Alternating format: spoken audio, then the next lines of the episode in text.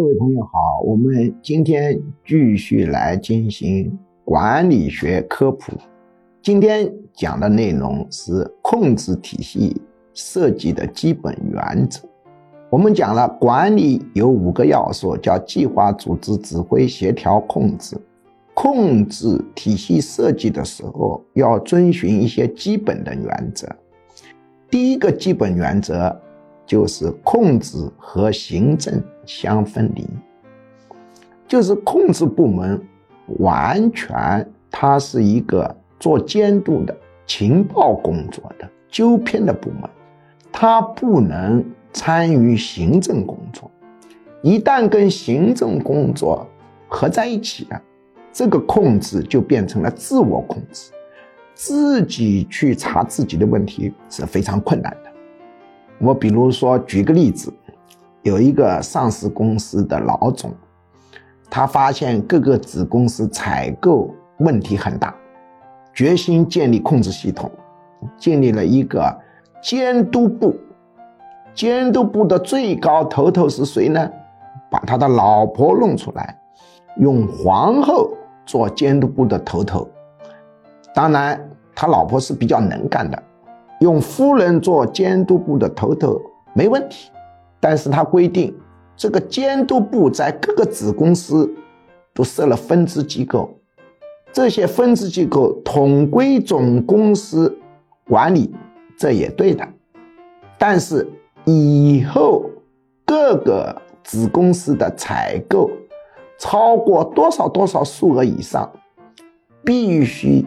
由这个子公司的监督部负责人会同签字，他也要签个字，财务部才可以付款。那他报告我听，我就说，你这个就没学好，为什么呢？你这个就是典型的监督跟行政结合。你想，你的监督部的各个分支机构对于大型采购都签过字同意采购了，他以后还能查出问题吗？查出问题不就等于是自我检查了吗？这个监督部就是不断的去了解情况，摸外头的一个信息。那我告诉他，我自己的监督部是怎么操作的。我说我自己的监督部都是设在公司外面，不在总公司内部办公，免得常来常往感情深。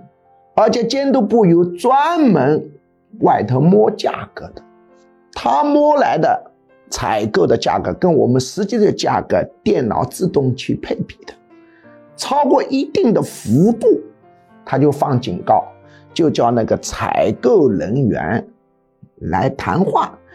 解释一下，你为什么购买的更贵，并不是说这个采购人员一定有问题，但你要说说清楚。这个会议通知单被采购部门人称之为“说说清楚会议通知单”，他们对“说说清楚会议通知单”是很头大的，因为也有少数人越说越说不清楚，以至于永远也说不清了。就请他滚蛋。那有人说你有没有证据？你就请他滚蛋。我说我又不是检察院，我没判你刑，我赔钱可以吧？请你走啊！至少你工作不负责任，并不是说你一定贪污。当然，大概率呢也存在着收回扣的可能性。我说这个监督部门根本不存在批准不批准某些东西采购的任务。这样才能有效的控制采购的回扣。我说你这个监督部根本不叫监督部，应该改个名称。他说改个什么名称？我叫采购二部。他说啊，叫采购二部。我说实际上就是采购二部嘛，对吧？等于是两个部门共同负责采购嘛。你这个典型的把监督跟行政合二为一了。那么我们到世界各国去看。在假货控制的比较好的一个国家，他们控制假货的部门都跟地方政府没有关系。比方说，日本国假货是非常少的，那么他们控制假货的部门叫做全国公正贸易委员会，它和底下的市政县道福都没有任何关系。这就是控制跟行政要相分离。那么，控制系统设计的第二个原则呢，就是叫适度分工原则。亚当·斯密说，分工可以提高劳动生产力，分工还会造成彼此的依赖，形成比较好的控制。比如说，很多公司销售部门的人容易造反，但假定把整个销售体系劈成负责宣传的市场部和负责做买卖的销售部，他就不容易造反。因为销售人员要依靠市场部的宣传活动，而且专门做宣传和专门做买卖分开后，工作难度降低。比方说，一个部门头头既要管广告、公关、策划工作，又要管销售员的一个销售工作，这就对这个领导人的要求巨高。这个人必须自己是销售高手，同时又是创新高手、文案高手、消费心理学高手。那这种人不是找不着，这种人很难找。找到了以后，他也不会安心在你这里工作。我就是属于这种人，我可以管销售，也可以管市场广告、宣传、策划。但问题是，像我这样的人，可能到你那里去做这种局部工作吗？我一定自己办企业了。有一个研究所曾经有过这样的故事，他把每一个研究室的主任要求他们不但进行课题研究，而且负责这个项目的工业化，而且还负责这个项目的销售。也就是说，他研发、工业化、生产、销售全由这个研究室主任控制起来。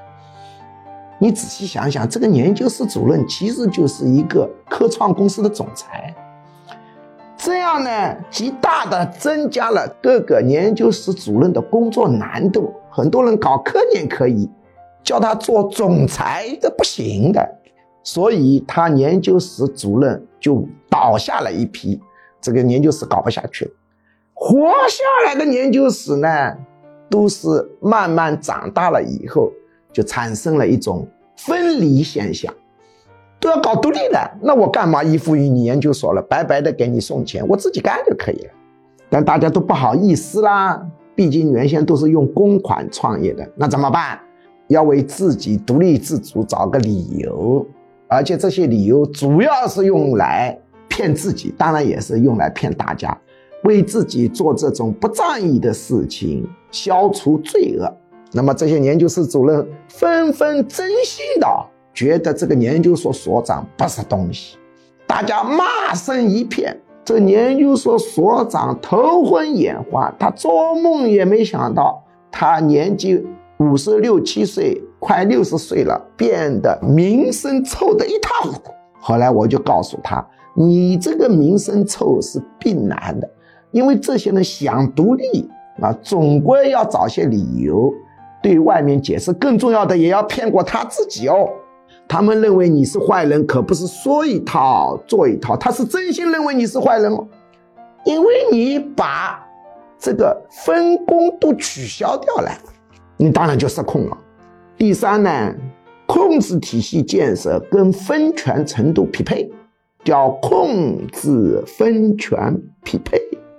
很多组织的头头忙得天昏地暗，有人说你把权力分下去啊，他为什么把权力分不下去？两个常见原因，一个手下人的能力不够，所以他只好自己忙；还有一个原因啊，他整个就没一个控制体系的。他不敢放权，放下去以后啊，马上就出事，所以他就忙了。第四个原则就是，控制体系建设跟接受控制的文化建设同步进行。因为你要建立控制体系啊，底下的人一定啊是不爽的，谁喜欢被控制？所以这个思想工作要做透做好，控制体系建设的同时要匹配文化建设，否则的话，大家就非常的不满。控制体系的文化建设最关键的一条，就是要让大家知道。用人不疑，疑人不用是错误的。那有人说这咋讲啊？这需要单独辟讲来科普，因为这一个问题讲起来又要花很多时间。第五个角度一致原则，就是你在控制体系设计的时候，你不能要求一个人既从全局考虑，又从局部考虑。既全局又局部，又局部又全局，这个人是摆不平的，一定会出乱子。因为没有一个人既从全局考虑，又能从局部考虑。比方说，你是财务总监，他负责整个公司的财务控制。当然，各个公司不能搞小金库，也是他的工作范围。他要监督大家不能搞小金库啊，不能用现钞啊。假定你叫财务总监兼一个子公司的总经理，他自己就要搞小金库。他搞了小金库以后啊，就会产生一个什么问题呢？产生他对小金库的合理性就理解了。哎，他觉得是有必要，没小金库咋办呢？那么财务部负责全局管理小金库。结果你又要让让他局部做一个子公司的总经理，财务部是全局管理啊，职能部门。这下由于他自己搞小金库，整个集团公司的小金库他一定管理的很松。为什么？因为他理解了。就像很多刑侦大队的人，派人作为卧底，到黑社会、黑帮去。工作一段时间，很多人回来了以后，要我们这种心理学家重新给他心理辅导，因为他卧底卧了一段时间以后，他就会觉得这些黑帮的行为也是可理解的，啊，某种程度是正确的，很常见，所以角度不一致就麻烦，这种案例很多。我碰过一个连锁餐饮公司的老板，他说他的总经理特别能干，集团公司总经理只要接哪个店的店长，那个店的生意必然上去。但是可惜的是，他这样的人才只有一个。我说你错了，集团公司的总经理接某个店的店长，他一定把最好的厨师调过去，最好的服务员调过去，缺货的时候优先供应。你说那里的生意怎么会不好起来？总经理是全局考虑，店长是局部考虑，你怎么弄到一个人头上去？他这个脑子摆不平吧？没办法摆平，一定出乱子。所以控制体系建设最低限度要五个原则：一个是控制行政相分离，第二个是适度分工，第三个是控制发达程度跟分权发达程度相匹配。第四个是要建设接受控制的文化，第五个是角度要一致。今天就讲到这里。